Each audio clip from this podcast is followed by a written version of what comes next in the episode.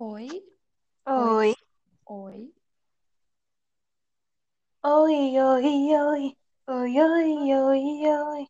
É pra quebrar. Vamos dançar com o duro. Oi, oi, oi. É! Bora. Uma coisa que eu percebi. Nossa voz não fica muito boa quando a gente tá falando as duas ao mesmo tempo. Canal, né? Acho que a gente se concentra melhor quando é gravado separado. Como Não, tu não, tu entendeu o que eu falei, Thaís? Quando a gente fala juntas. Eu disse que a, que a gravação, tipo, agora, pelo menos no que eu estou ouvindo, né?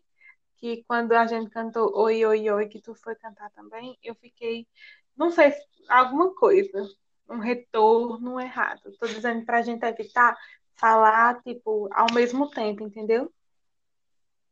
Ah, tá.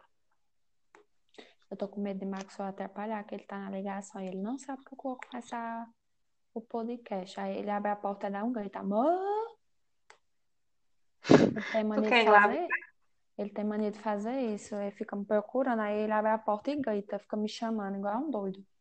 Peraí, deixa eu avisar, lá? viu? Rapidinho, peraí. Tá bom.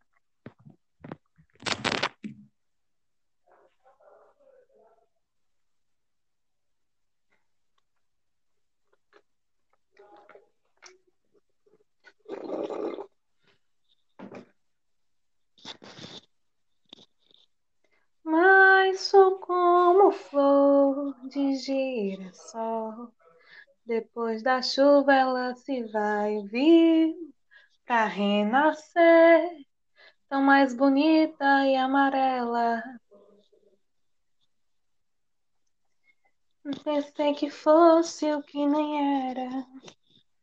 Mas sou como flor. Nem ventania me faz desistir de ser feliz, de acreditar no amor. Foi o destino que quis que eu fosse aprendiz de um simples pescador. Mas sou como flor de girassol. Depois da chuva ela se vai, viu? Pra renascer, tão mais bonita e amarela quanto a você. Pensei que fosse o que nem era, mas sou como flor de girassol. Nem ventania me faz desistir de ser feliz, de acreditar no amor. Aí, Alô? alô, som. Tudo bom? Hã? Pode começar? Bora. Oi, pessoal. Oi, pessoal. Sou Lívia e vou apresentar o primeiro de dois episódios realizados pelo Grupo de ênfase 2 em Clínica, do curso de Psicologia da Unileão. Nossos estudos são pautados na teoria psicológica de Viktor Frankl, a logoterapia. Então, vamos falar hoje sobre a história e desmistificar fatos importantes dentro dessa abordagem. Hoje eu conto com Thaís, que também faz parte desse grupo da clínica. Oi, Thaís, como é que tá por aí? Dê sua carteirada para o pessoal te conhecer também. Oi, Lívia. Oi, pessoal de casa. Meu nome é Thaís. Também sou aluna do décimo semestre do curso de Psicologia. E hoje vamos abordar, né, o tema sobre a abordagem do Viktor Frankl e os seus principais. Ai, Thaís, corta. por que tu falou abordar e abordagem? É, eu sei. É porque eu olhei pro nome aqui, o nome escrito é abordagem. Uhum. Vai. Então, vou falar de novo. Então, hoje eu conto com Thaís, que também faz parte desse grupo com a gente na clínica. Oi, Thaís, tudo bem? Dê sua carteirada daí para o pessoal te conhecer. Oi, Lívia, tudo bem? Oi, pessoal de casa. Meu nome é Thaís, sou aluna do curso de Psicologia, estou no décimo semestre e, juntamente com a Lívia, a gente vai ser o porta-voz desse podcast e eu espero que vocês aproveitem. É importante começar falando quem foi Victor Frankl, né? Que é é importante começar falando quem foi Victor Frankl, né? Que é o criador da logoterapia. Victor Frankl ele era médico, psiquiatra, neurologista, ele foi sobrevivente de quatro campos de concentração nazista. É, ele escreve sobre a, a, o que veio a se tornar a logoterapia desde muito cedo. Inclusive, seu primeiro artigo ele foi publicado quando ele tinha 16 anos, que era o, é, chamado Sobre o Sentido da Vida. E começou um interesse incessante sobre esse tema, né? sobre a, a motivação da liberdade, o sentido da vida. E a logoterapia veio a se concretizar a terceira escola vienense. Dentro da história da logoterapia, é, um ponto bem importante é a, a publicação do livro Um Psicólogo no Campo de Concentração. Ele foi um marco muito importante, como eu falei, para a história da logoterapia, mas é, como, como uma frase, inclusive, de Frank, né? A logoterapia nasce na casa onde eu nasci. Então, é importante saber que existem conceitos antes da experiência do campo de concentração e antes do lançamento do livro Um Psicólogo no Campo de Concentração. Esse livro, especificamente, ele foi escrito em agosto de 1984 e ele tinha acabado de ser liberto desse campo de concentração e ele tem, acabou também de, de, ter tido notícias sobre a mulher que havia falecido. Ela conseguiu ser liberta. Esqueci. tu ouviu, Thaís? Eita, eu ouvi. Bem. Uhum. Então, é, ele foi é, esse livro, ele foi escrito em agosto de 1984 justamente no momento em que, em, onde ele é liberto do campo de concentração em que estava, ele acaba também de, recebendo a notícia da morte da sua esposa, que ela até chega a ser liberta do campo de concentração, mas devido ao grau, né, de o quão estava debilitada, acabou falecendo. E então é um marco para a discussão dentro da logoterapia, mesmo tendo contribuições anteriores à sua experiência mas por caracterizar um contexto desumano ao que foi submetido, então ele acaba é, concretizando as, a, a, os conceitos que ele apresentava antes, que ele já estudava antes, ele pôde comprovar dentro da experiência desse livro, um psicólogo no campo de, de concentração. Né? Ou seja, que mesmo em contextos tão é, privados, ainda houve verdade e que era condizente com a proposta com que Victor Frank apostava em sua teoria psicológica. É, o nosso objetivo aqui nesse podcast é apresentar a logoterapia, apresentar os pontos principais da logoterapia, como também desmistificar esses pontos que, que vez ou outra, pelo, até pelo distanciamento que muitos alunos de psicologia têm com a teoria, principalmente é, na nossa instituição, né, na Leão Sampaio, que não é, é uma cadeira, por exemplo, como a gente tem de psicanálise, né, de análise do comportamento. É... Tu acha que ele vai brigar de novo, Thaís? O que foi que tu falou? A cadeira de análise do comportamento? Por... Não, porque eu falei que, que tinha um distanciamento com, dos alunos com com a logoterapia. Não, eu acho que de fato existe esse distanciamento, mas acho que não precisa mencionar porque nem todo mundo sabe, né? Exato. Quem sabe se identifica sozinho. Uhum. Então, é, Tu tá achando que, que vai dar certo fazer esses cortes? acho. Certeza? Uhum. Tá bom. É, sobre. Vou falar de novo, né, do, do, do objetivo. O nosso objetivo aqui nesse podcast é apresentar o que é um pouco da, da, da história da logoterapia, como também desmistificar os, os mesmos prontos. Os, o objetivo desse podcast é apresentar, para quem não tem é, proximidade com a abordagem, apresentar a logoterapia, apresentar os pontos principais, mas inclusive desmistificar coisas que estão atreladas a esses pontos principais e que, devido a, a um distanciamento com a abordagem, por não ser tratado é, em outras circunstâncias, em outras cadeiras, a não ser pela identificação e a escolha, é, é importante que a gente apresente e, e, e discuta as possibilidades de interpretação que muitas vezes podem ser equivocadas. É, ainda sobre, sobre a história da logoterapia, eu esqueci de falar da, da. Enfim, vou começar aqui.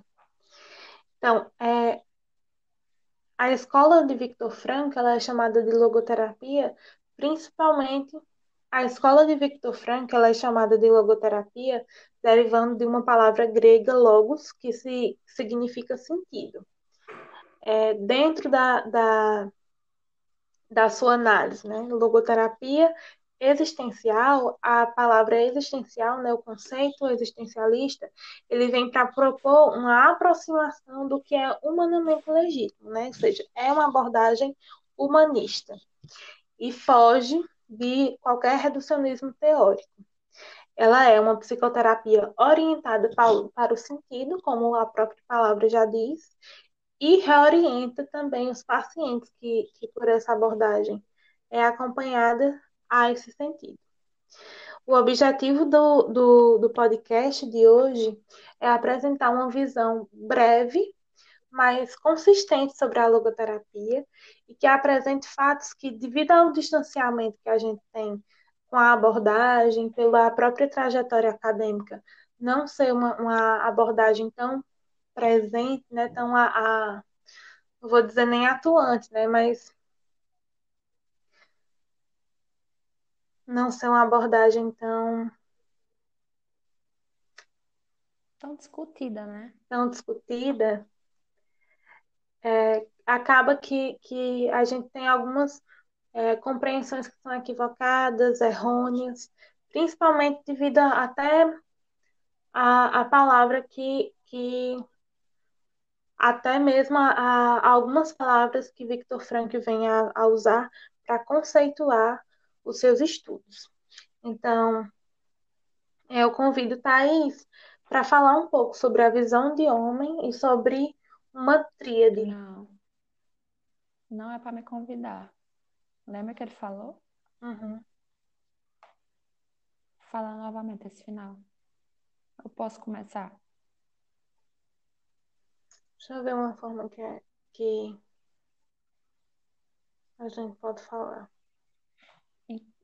Tomando como partido, Lívia, essa tua fala, é, Frankl, ele traz o homem, ele constitui o homem como uma visão bem diferente do que a gente costuma ouvir, né? É, geralmente, todo mundo escuta que o homem ele é um ser biopsicossocial.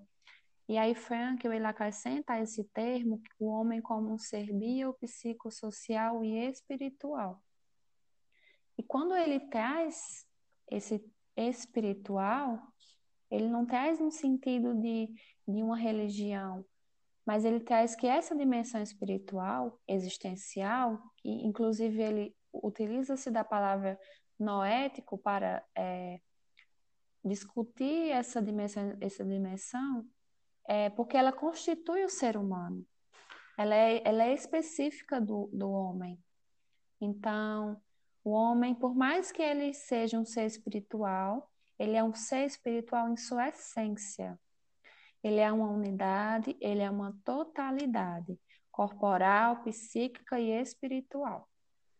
Esse conceito de Franco, é, base... ele vem é, até de uma, de uma compreensão mais ampla homem para até se aproximar do que ele propõe, né? Que é contemplar a legitimidade humana. Não é isso, Thaís? Exatamente. E quando ele legitima essa, essa, esse processo de, de humanidade, ele traz como três elementos constitutivos, que esses elementos constitutivos da existência humana seria a espiritualidade, como a gente já mencionou, a liberdade e a responsabilidade. E aí esses três fenômenos, eles andam sempre atrelados e juntos. E eles constituem esse, esse ser. Então, assim, quando a gente fala de, dessa liberdade, é, a gente pensa, ah, e aquele homem que está. Não, acho que eu tenho que, eu tenho que contextualizar, né? Uhum. Fala Esqueci primeiro o que é liberdade para Victor Frankl. Se tu falar assim, é. Então, apresentando essa tríade, começando por liberdade, liberdade para Frankl, é, é isso. Eu me total aqui. Uhum. Vou voltar. Eu tô acompanhando no papel, senão eu me perco meu pensamento. Eu, vou, eu acabo indo por, por outro lado. Deixa eu ver aqui, peraí. Caramba, anotei.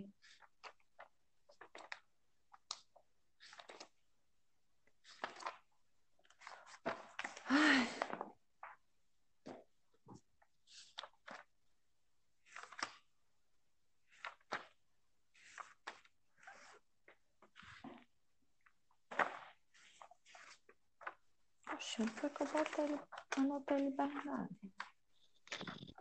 Peraí.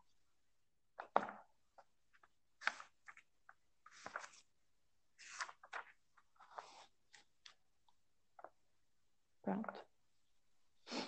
Tomando como, como base a tríade do Frankl sobre é, a liberdade, a responsabilidade e a espiritualidade. E a consciência. É, não. A tríade que eu mencionei foram essas três que ele fala. Uhum. Mas a consciência faz parte da. A, a consciência é tipo subtópico, uhum. entendeu? Vou falar de novo. Tá, desculpa. Tomando com base essa tríade mencionada anteriormente, é, Frankl traz que essa liberdade ela é, assim como o animal ele é os impulsos dele, o homem é a sua liberdade. Porque aquilo que ele que ele tem enquanto liberdade, ele não pode perder. Essa liberdade é uma característica permanente e definitiva do homem. Mesmo que o homem ele renuncie a ela, o próprio ato dessa, dessa renúncia, ele vai acontecer na liberdade. Então, quando você escolhe renunciar, você está escolhendo renunciar na liberdade. Então, vamos, eu vou me utilizar de um exemplo para ficar mais claro para vocês. É, aquelas pessoas que estão em situação de, de presídio, por exemplo, na situação de presídio não é feio, né? Falar isso. Então, aquelas pessoas que estão em, em um presídio é, então, será que elas têm a sua liberdade totalmente privada? Ou será que essas pessoas elas deixam de, de possuir liberdade a partir, a partir do momento que elas estão naquele ambiente? E aí Frankl, ele traz que não, porque o homem, ele pode, pode estar, não está livre de condições sociais, de é, ir e vir, né? Mas o homem, ele está leve para. Então, o homem ele não é livre de suas contingências, mas ele é livre para tomar atitude diante de, qual, de qualquer que seja uma, de qualquer que seja a condição apresentada a ele. Ampliando essa situação, Thaís, que tu mencionou, a gente pode pensar é, dentro da a, as possibilidades que ele tem dentro da, das limitações, né? Que diante de, de, dessa restrição espacial, né, de não poder sair, de, de ser privado do direito de, de vir, ainda existem possibilidades para que ele tenha algo a ser feito lá dentro, né? Inclusive, é, para que ele possa lidar melhor com aquele momento que, que, que ele esteja vivendo. Então, é, facilmente a gente encontra é, disponível em, em, em, presídios algumas atividades que são complementares e que, inclusive, ajudam na. na é, eu queria dizer pagação da, no, no, que inclusive ajudam no cumprimento da pena. Então, tu acha que isso faz sentido falar? Eu acho que não, Lívia. Esse pedaço esse final, não. Porque eu ia falar é, em relação a, a, que mesmo diante daquela, daquela situação, lá eles têm outras atividades a fazer que ele pode escolher ou não. Se ele pode fazer, o que, que ele quer fazer, né? E aí, digamos que é porque acaba que é uma coisa muito subjetiva, né? Eu posso escolher não ir para a escola do presídio, mas ficar no meu canto, que para mim é muito mais vantajoso do que ir para lá, entendeu? Entendi. Mas enfim. Prossigamos. Pode falar a tua, a tua outra parte.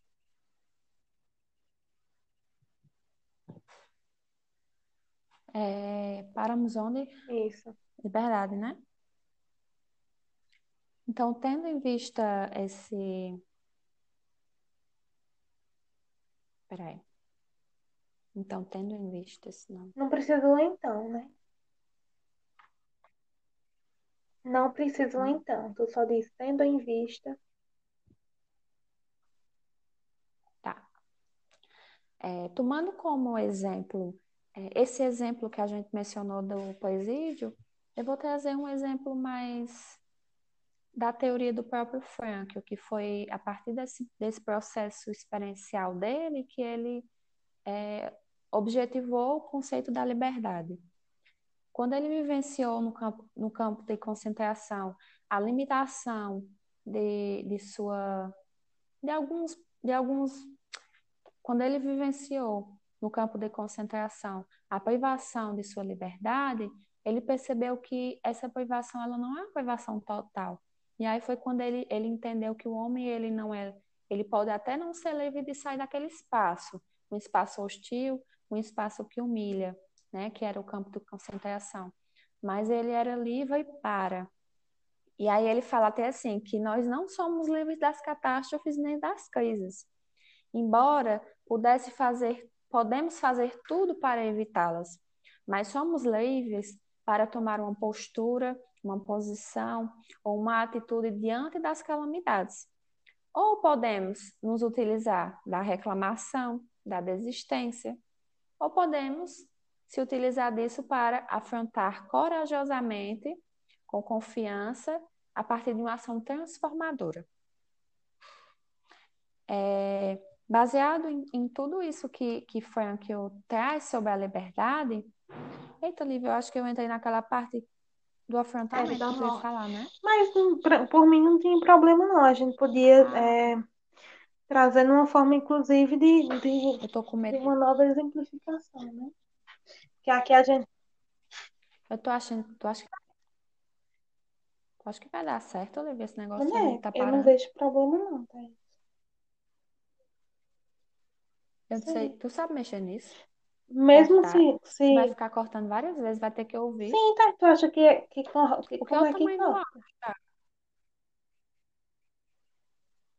Olha o tamanho do áudio. Tu vai ter que ouvir muito hum, esse tá negócio bom. desse tamanho para fazer os cortes. Eu estou usando do meu direito, da minha liberdade de escolha e me responsabilizarei por ela. É.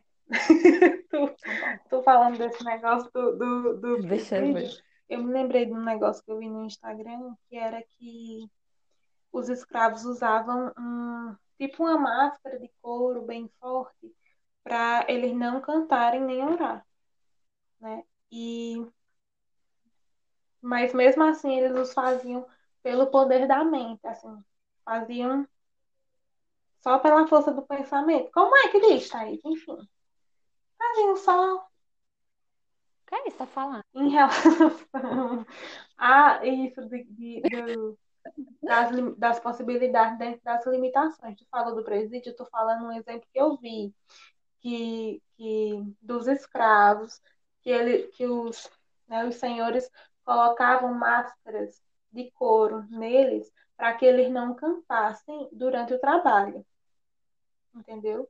Para não expressar, é, enfim, expre- expressar a felicidade, ou até mesmo que, que é, as impossibilitasse alguma troca de informação com alguém, enfim. Só que eles mesmo assim conseguiam fazer isso, né? Só quando, como por exemplo, a gente canta de cabeça, né? Fica cantarolando e que eles conseguiram. Não sei se eu vou conseguir encontrar essa mesma informação aqui, entendeu? Se caso, por exemplo, a gente use. Tá. Mas vai, pode falar.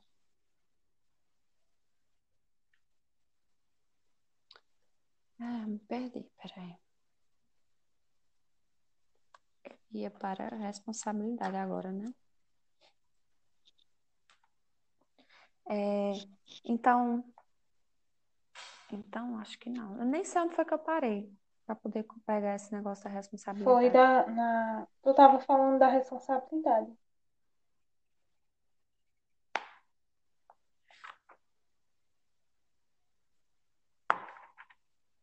É, a liberdade, ela acentua várias vezes é, como o ser humano, ele também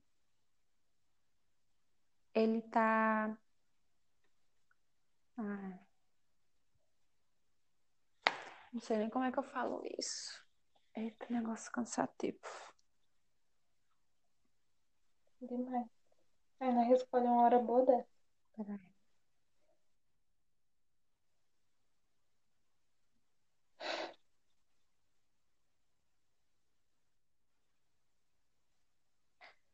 É, Frankl, ele assume várias, por várias vezes. Não, ele não assume, ele, é muito estranho isso. Frankl, ele traz dentro dessa tríade também o que ele chama de responsabilidade. Então, todas as decisões que, que tomamos, elas vão nos, nos custar uma eternidade, né? Então, se eu decido que, que eu quero parar de estudar agora, nesse momento, isso vai me custar responsabilidade. Porque a cada momento, ou eu realizo algo, ou eu desperdiço a possibilidade única que a vida me apresenta. É, de certa forma, as nossas decisões, elas, elas, a cada instante, a cada momento, elas vão refletir nessa nossa escolha de liberdade, elas vão refletir em como vamos. é, deixa eu ver.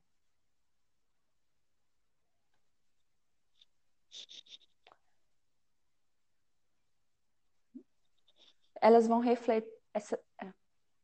Reflete também como vamos assumir a postura diante dos nossos processos, diante das nossas angústias. Então, essa, essa liberdade, ela significa sempre uma ligação da liberdade. Essa o que tá aí?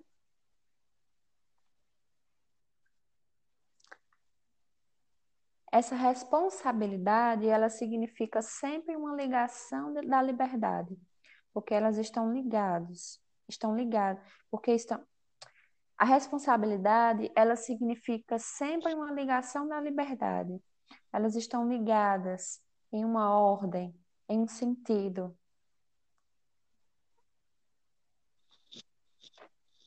Uhum. tu quer continuar? Calma aí. Falta falar sobre o quê? Que eu, eu não falei. Sobre consciência, eu acho. Eu não falei de autotranscendência, mas eu não mencionei autotranscendência. Não, consciência. É, é porque consciência ela é um subtópico. Consciência, tá?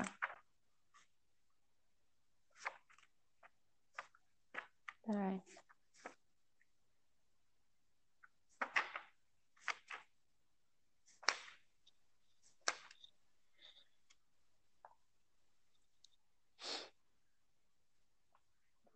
É interessante, Lívia, porque Frank, o ele que atrelado a essa tríade, existem, é como se existissem os subtópicos, tá?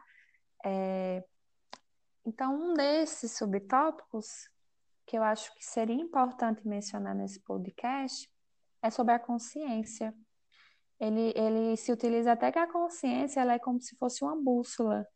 Ele, ele usa esse, essa analogia. Ela, ela é uma, uma bússola que desperta e orienta você e é a possibilidades. a gente perceber isso até numa perspectiva didática, né? De que o que seria esse sub, o que seria anterior, né? Que ele traz a consciência como um subtópico da espiritualidade, não é? Então, Isso. a gente pode então é, fazer uma, uma, uma leitura ainda de novo voltada para a abrangência dessa, dessa visão de homem que Victor Frankl faz.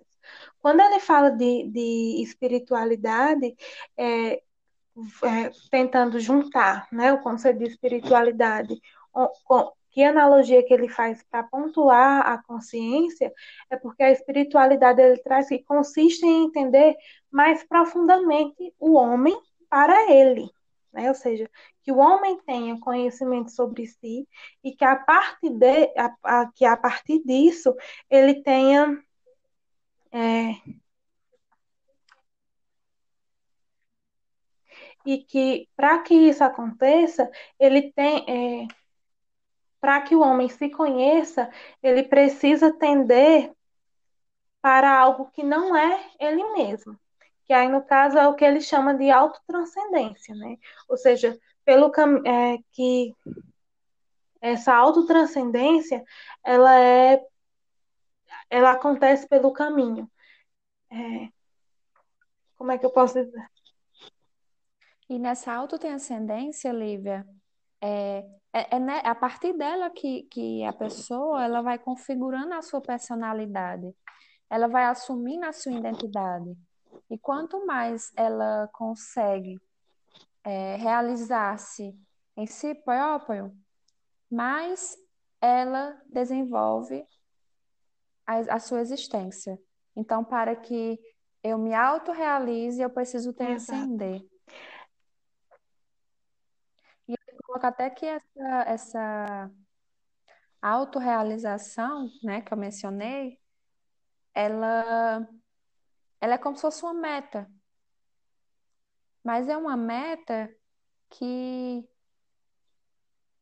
Peraí, como é que eu posso colocar isso? Uhum. Não, meta não, tira essa parte da meta, viu?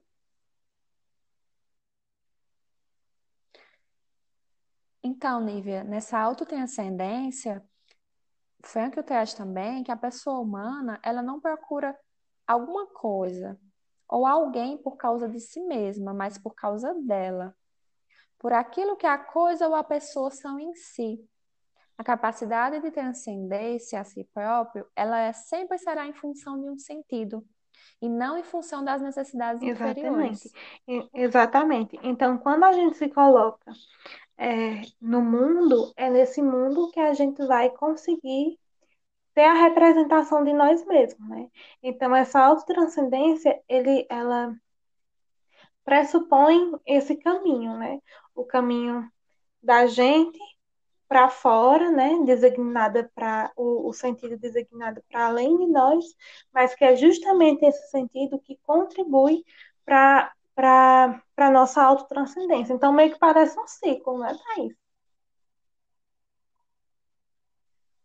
Exatamente. É, é como se fosse realmente um ciclo. E pode perceber que cada, cada...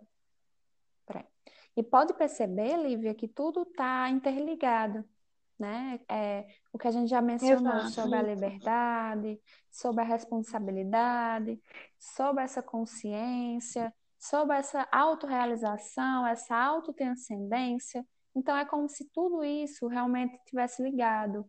E é como você falou, realmente, a Thais é um círculo. E aí, para que o ser humano, como você falou, ele tem esse desenvolvimento dele, ele precisa se aguçar dentro desse Exato. Então, ciclo. ao transcender, não, é, a gente inclusive pode compreender voltado é, em alguma perspectiva religiosa, até por, por, por trazer justamente a perspectiva espiritual. Mas ela se trata de se dirigir é, para um sentido a ser realizado, uma dedicação a uma tarefa, né? O encontro com outro ser humano, dirigir-se para alguém que se ama. Inclusive, uma citação de Frank, né? Sobre qual o conceito, o, o, é inclusive uma citação de Frank do conceito de, de autotranscendência. Então, é, acaba que, o, que a autotranscendência ela é um resultado de um processo ideal da, da, desses pontos importantes que a gente citou em relação à logoterapia, que seria a espiritualidade, a consciência, a responsabilidade e a liberdade. Inclusive, a gente estudando, né, tentando entender como era que isso funcionava, a gente pro, propôs uma, uma separação, né, para a gente tentar explicar, mas acontece que, que uma coisa leva a outra e que, ao mesmo tempo, é, por ser emergida, também já acontecia antes, e a gente é, também já acontecia antes. Inclusive, tu quer falar alguma coisa, Thay? Que eu ia falar o exemplo de Bia, tu quer falar? Tu, tu... Pode falar. É... Aliás, eu acho que, que... Enfim. Um exemplo que a, que a gente pode, inclusive, um exemplo que a gente pode ver é, a correlação desses aspectos seria, digamos, numa situação que uma mãe pedisse para que seu filho fosse ao mercado e nesse trajeto ele fosse acometido por alguma coisa, um acidente, enfim. A culpa que essa, que é, eu acho que não cabe aqui, Thaís. É, mas espera Isso aí. é a responsabilidade, é um exemplo É, da mas espera aí. responsabilidade. Cabe não, né? Tu pode falar Não, eu acho que dá em para a outro gente pegar esse, O momento da responsabilidade. Esse exemplo e destrinchar onde é que entra a liberdade e onde é que entra a, a responsabilidade. Então, a partir da. Peraí. Tá, então Então, a partir dessa, dessa situação, a mãe pode se sentir culpada, que inclusive é um processo é, antagônico dessa responsabilidade. Se a gente pensar que a responsabilidade seria justamente agir frente à situação, né? Que é ter a habilidade de responder determinadas situações, sejam elas boas ou ruins, né? A condição do, do, do acidente desse filho, a mãe ela poderia é, tendo a consciência que ela não foi a causadora desse, desse acidente, ela pode. É,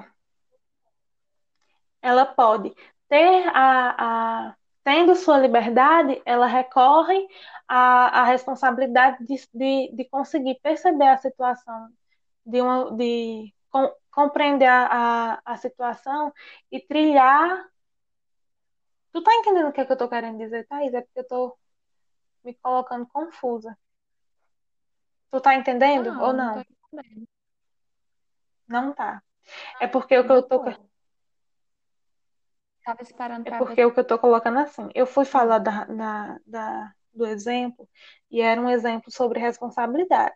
Mas é um- esse exemplo, ele fala de, de, de consciência e ele fala de, de liberdade. Porque a partir do momento que a mãe, que até ela diz assim, é, que geralmente existe um momento de sentimento de culpa e que muitas vezes traz um sofrimento muito grande, que é importante perceber o quanto cada pessoa é responsável. Que no caso a mãe não foi quem causou o acidente.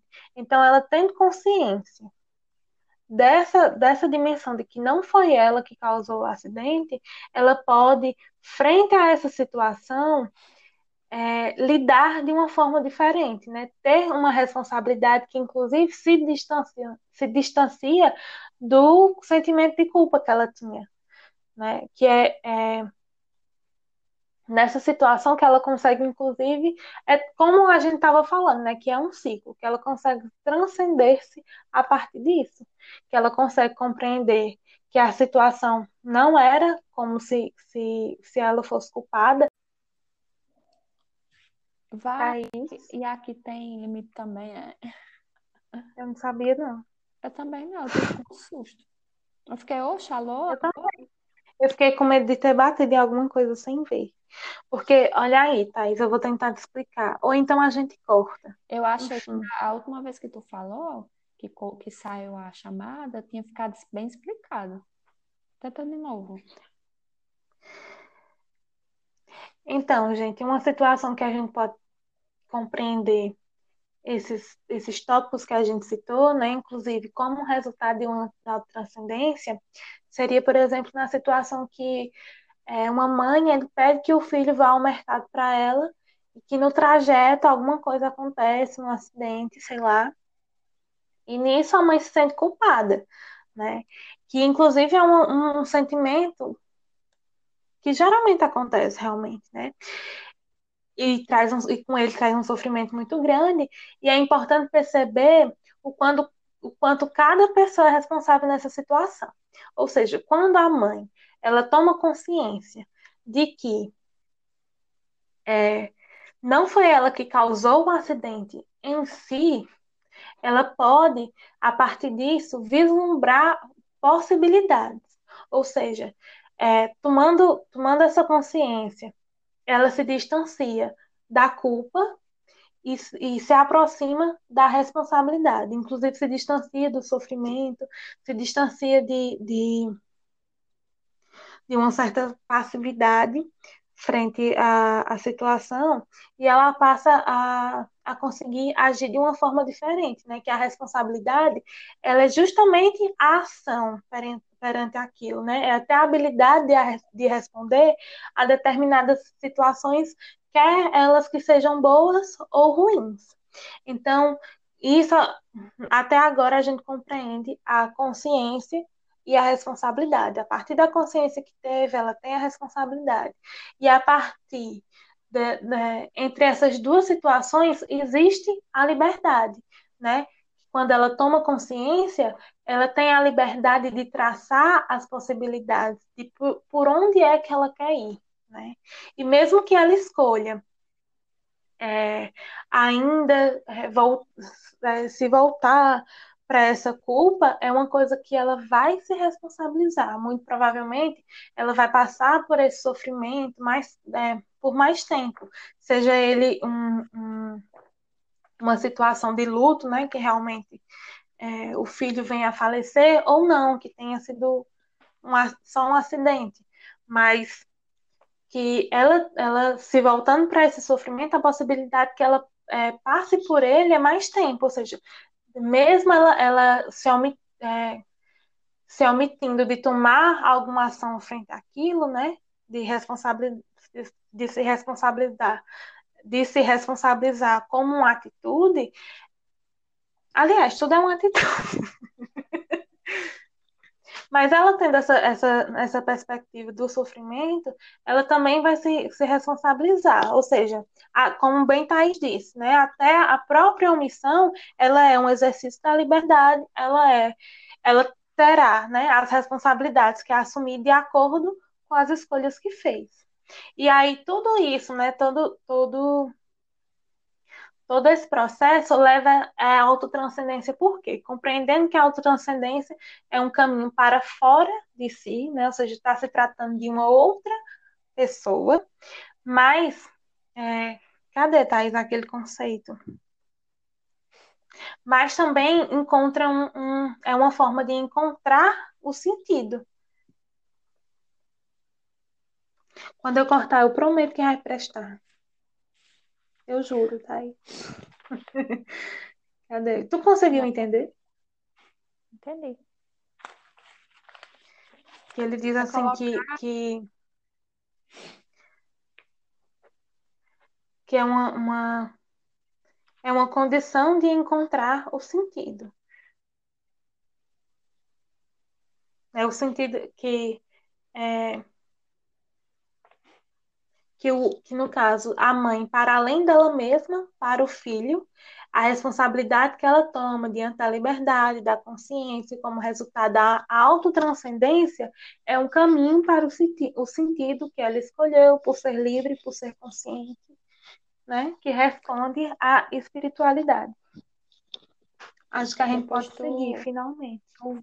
tu pode fazer, tu falou várias vezes o exemplo da mãe, só que tu repetiu muito o que tu vinha dizendo. Mas aí tu vê o que, tu, ficou- o que ficou melhor, o exemplo da mãe, tá Exato. Eu tô pensando, é, como ficou uma coisa só, eu que fui falando, depois eu tentar gravar de novo e, e adequar. É, eu tô sem o meu roteiro. Qual é o próximo? Deixa eu ver se eu. É morte. Na verdade, a gente tem que falar alguma coisa em relação a desmistificar, não é? Como assim?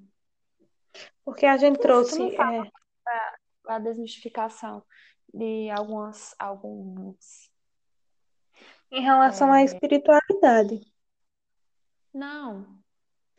Eu digo assim, que na apresentação tu falou que é preciso desmistificar, porque a- devido a alguns erros que as pessoas cometem por interpretar mal, é, de forma errônea a logoterapia. Sim, mas, exatamente. Mas qual foi a desmistificação que a gente fez até agora, a não ser em relação à espiritualidade?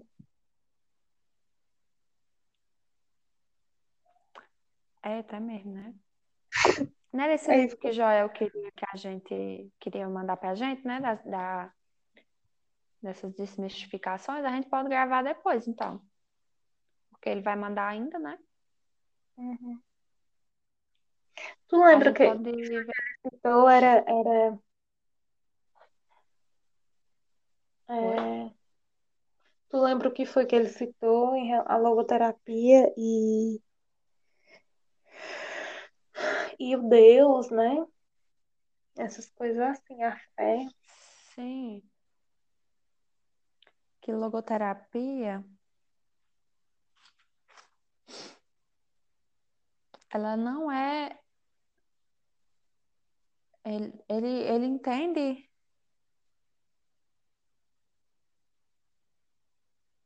Tem aqui no livro dele, peraí.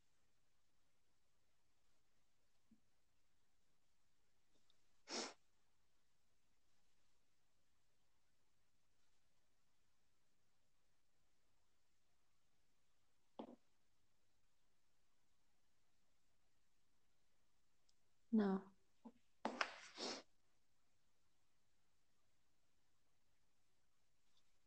Tem não?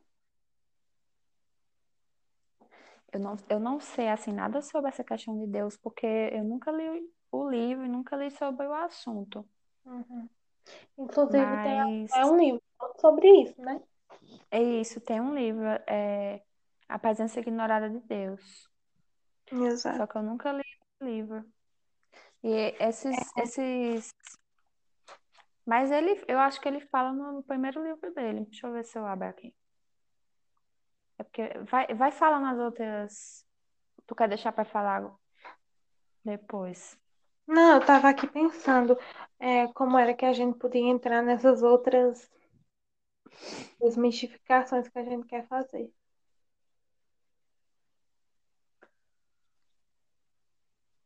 Tu pode falar, tipo assim, é, depois de abordar esses, esses pontos principais, a gente seguindo também as desmistificações que a gente pretende fazer, existem outras acerca do Deus, da fé, de não sei o quê, da, em, em relação à logoterapia. Aí a gente O que tem aqui sobre Deus é assim, Lívia, é que durante o campo de concentração,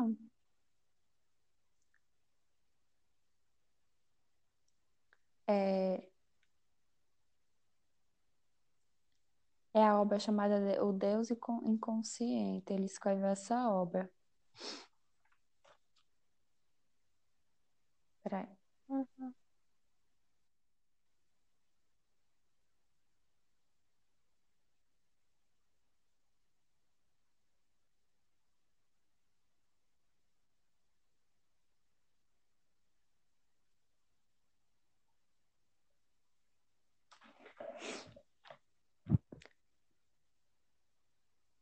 Como era que tu, tinha dito para falar? que depois da gente ter apresentado esses pontos principais e já ter com, e dar continuidade a, a, a fazer as desmistificações conceituais que a gente tinha se posicionado, né? É, apresentando, ainda apresentando sobre essa desmistificação, é importante que a gente também compreenda é, como era que fica, como era que, peraí.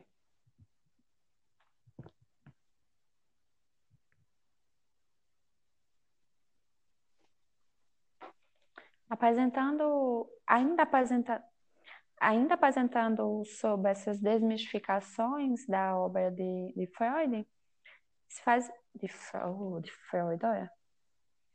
Ainda apresentando essas desmistificações é, com relação à obra de, de Frankl, é importante que a gente entenda também sobre a presença de um Deus, né? Assim, que ele traz no seu trabalho que a presença de Deus ela é reprimida, ignorada, mas ela é pulsante no íntimo de cada pessoa. Ele diz que na experiência dele do campo de concentração, ele, entre ele e os seus companheiros de prisão, ele conseguiu perceber que na, no momento de angústia aparecia a fé, a esperança para o futuro, um brotar para o sentido da vida. E aí, nessa, nessa crença em Deus, ela parecia estar oculta.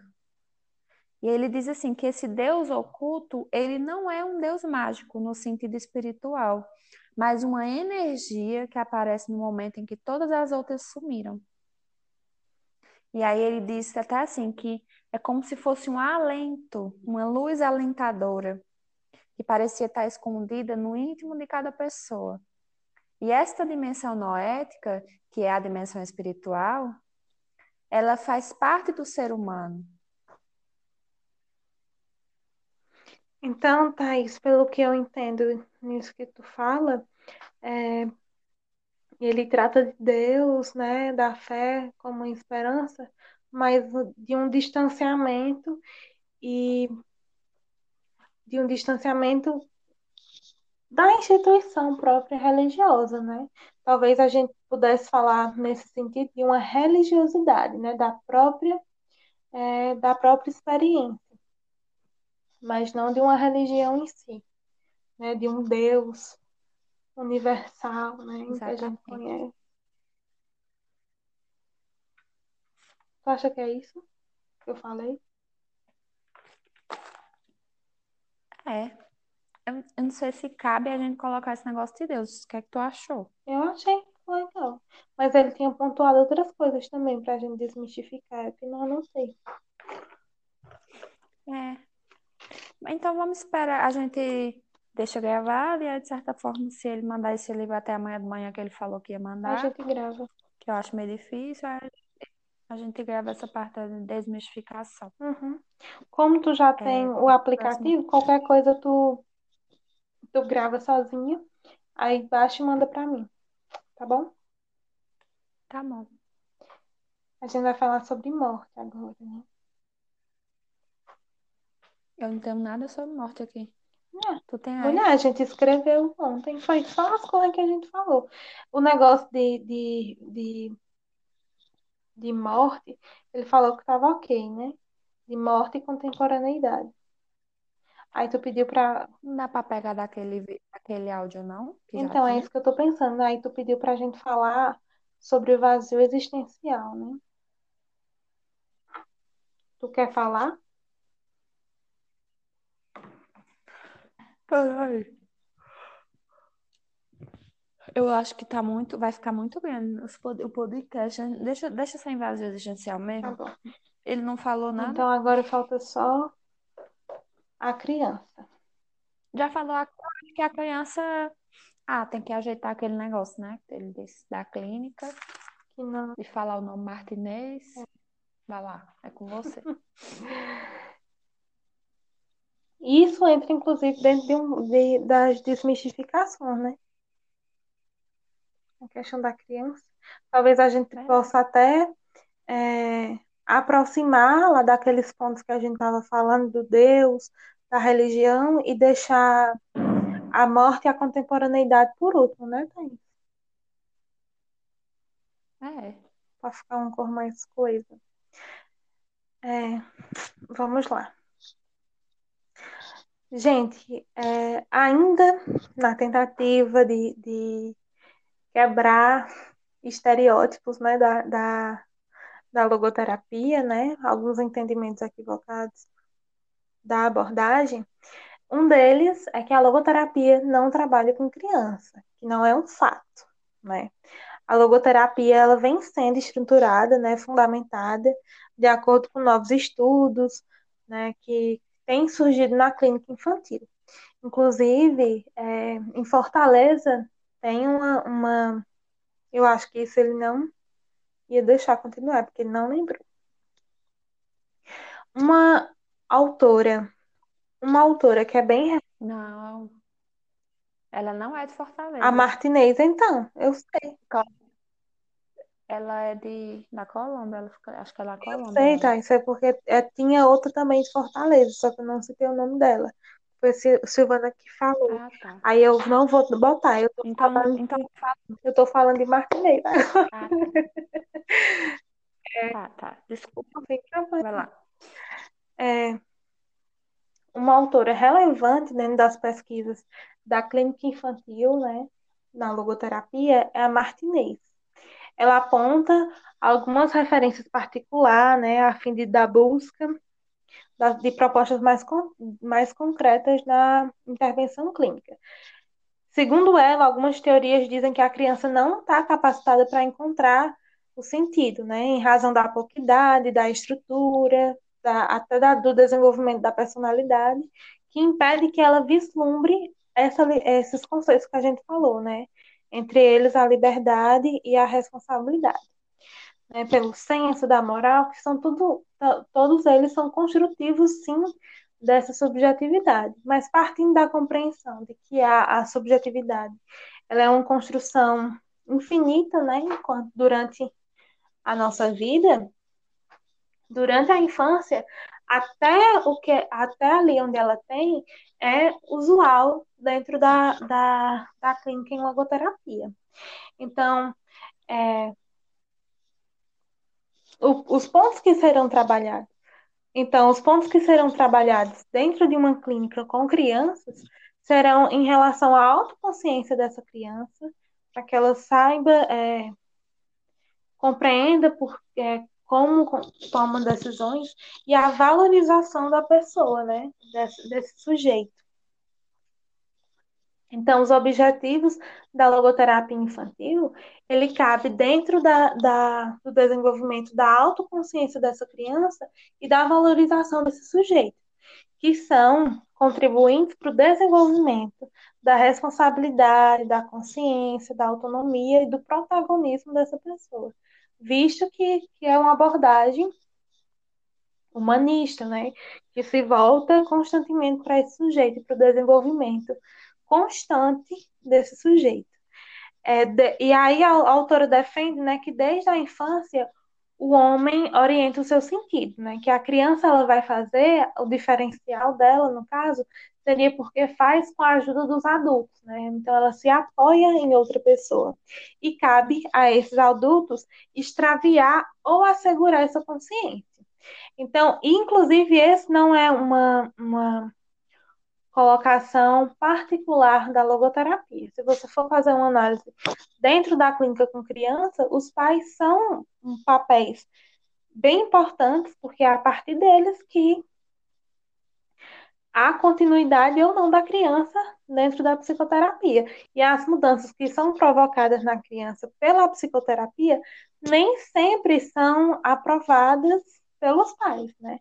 Ou seja, é, a autonomia, a autenticidade que a criança, que dentro da, da em psicoterapia, a criança provoca, né? É, é lucida, sei lá. Então, é a autonomia é, que a criança consegue em psicoterapia, nem sempre condiz com as expectativas dos pais, né? Então, é importante que, que, que seja um trabalho mútuo, né? Desses, desses, do, desses dois lados, dos pais e da criança, visto que a criança, é, a, a consideração dessa consciência é feita a partir dos pais. Outra coisa que ela releva dentro dos seus estudos é dentro da, da em relação ao profissional logoterapeuta que trabalhará com a clínica infantil, que, ele, que ela sugere é, o, que ela sugere a análise da própria infância, né, de como esse terapeuta teve sua infância, como é que ele compreende essa fase da vida, né, que tipo de, de, de sequelas podem a, a interferir nisso. A formação acadêmica, né, voltada para a ludoterapia, as representações sociais e culturais que existem para a criança hoje, né, uma certa atualização e um consultório adequado para que faça esse tipo de atendimento. Pronto, Thaís. Acho que a gente já pode gravar a parte da despedida, né? Pode ser. Deixa eu falar. Quer falar? Ah, tu tá com nome, os nomes anotados. Vai, pode começar. Então, pessoal, por agora. Então, pessoal, por hoje a gente fica por aqui. E eu queria usar esse espaço final para agradecer a Thaís, né, pela participação, pela disponibilidade por toda a troca, a experiência do momento de construir um podcast. E também a todas as outras pessoas que, que contribuíram para que esse momento fosse, fosse viável, né? Aos nossos colegas do, do nosso grupo de ênfase. A Bia, Mônica, Silvana, Fernanda, Gleiciana, Cristiano, Évla e Luciene. Agradecer também a Joel. Cristiano não. Mulher, mas ele fez o trabalho. Ele saiu. Não foi. Bichinho, velho. Fez é criar também, né? Deixa ou não deixa, tá aí? Vai. Deixa, pode deixar. Agradecer também a Joel. Agradecer também a Joel, também pela disponibilidade, por todo o suporte teórico desde o, né? Tu falou duas vezes, tu errou. Mulher, eu, eu erro. Tu falou agradecer a Joia. Tá aí. Novo. Também, também. Porque eu tinha errado. De novo, vai, de novo, final. Eu quero morrer.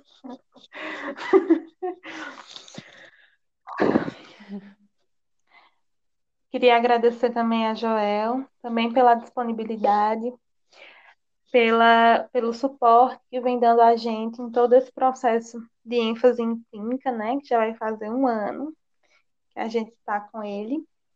E também pela confiança. Não, né?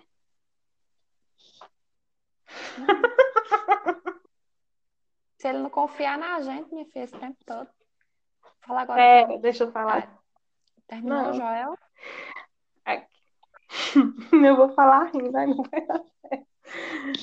Queria agradecer, queria agradecer também a Joel pela disponibilidade, pelo suporte prestado nesse tempo que a gente está convivendo em processo de ênfase, né?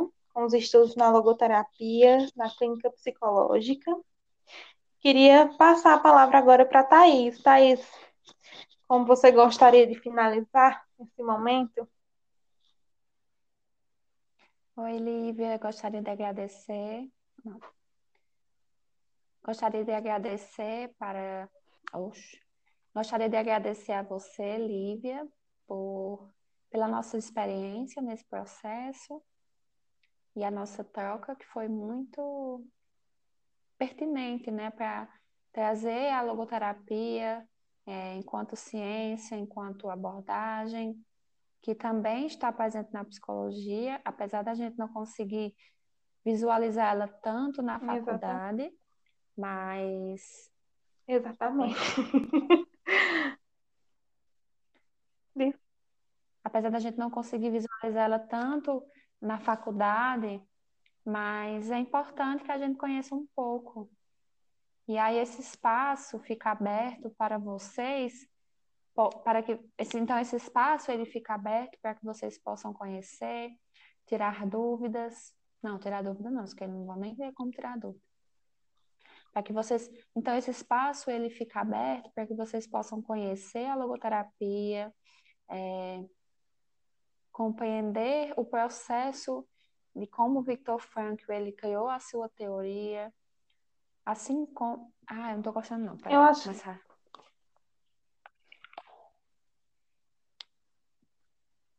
Gostaria de agradecer, Lívia, a você por essa troca, essa experiência que a gente pôde vivenciar e a nossa, aos nossos amigos. Gostaria de agradecer a você, Lívia, por, pela nossa troca, a nossa experiência dura- durante todo esse podcast. Também aos nossos colegas de, de profissão, futura profissão, né? Não. Também aos nossos colegas já mencionados e ao nosso orientador Joel pela disponibilidade de nos ajudar nesse processo. E gostaria de dizer para você de casa que aproveite esse conteúdo, porque. Ah, não estou gostando. Gostaria de agradecer a você, Lívia, pela nossa troca, nossa experiência, aos nossos amigos da, da ênfase 2 na clínica, o nosso orientador Joel, que se fez disponível a nos ajudar. E também gostaria de dizer para você de casa que aproveite esse conteúdo é, para conhecer a abordagem, desmistificar alguns conceitos que talvez você não entendia, que talvez você. Alguns conceitos que você não entendia. Então é isso, pessoal. Aproveitem, aproveitem para. Então é isso, pessoal. Aproveitem e até mais. Isso mesmo, gente. Que esse material sirva para despertar a curiosidade em vocês da logo, com a logoterapia, sirva para aproximar, né? Quebrar esse distanciamento colocado. E que vocês possam descobrir uma nova abordagem, quem sabe aí, uma nova possibilidade de seguir, né? Diante da psicologia, no fazer da clínica psicológica com a logoterapia. Então é isso, pessoal. Até mais. Oi. Ei, Lívia. Eu te juro que eu, eu tô sentindo que, que vai ficar ruim esse negócio de, de juntar, de, de cortar, de juntar. Porque eu tô achando que tu vai, Que eu vou o quê? tu vai ter muito trabalho para fazer isso. Tu vai ter que ouvir 40 mi- minutos daquele outro ou é 45, mais 28 minutos desse, eu fico preocupada contigo. Né, eu vou ver do jeito que dá certo. Tem Silvana também, né? Que ela que ficou com a parte da edição. Caso eu não consiga tudo, eu peço pra ela. É, É, Silvana e as meninas, né? A gente pede para elas Uhum. cortarem. Tá. Tá bom. Então, Pode. pode encerrar? Tchau. Obrigada, Thaís. Encerra aí.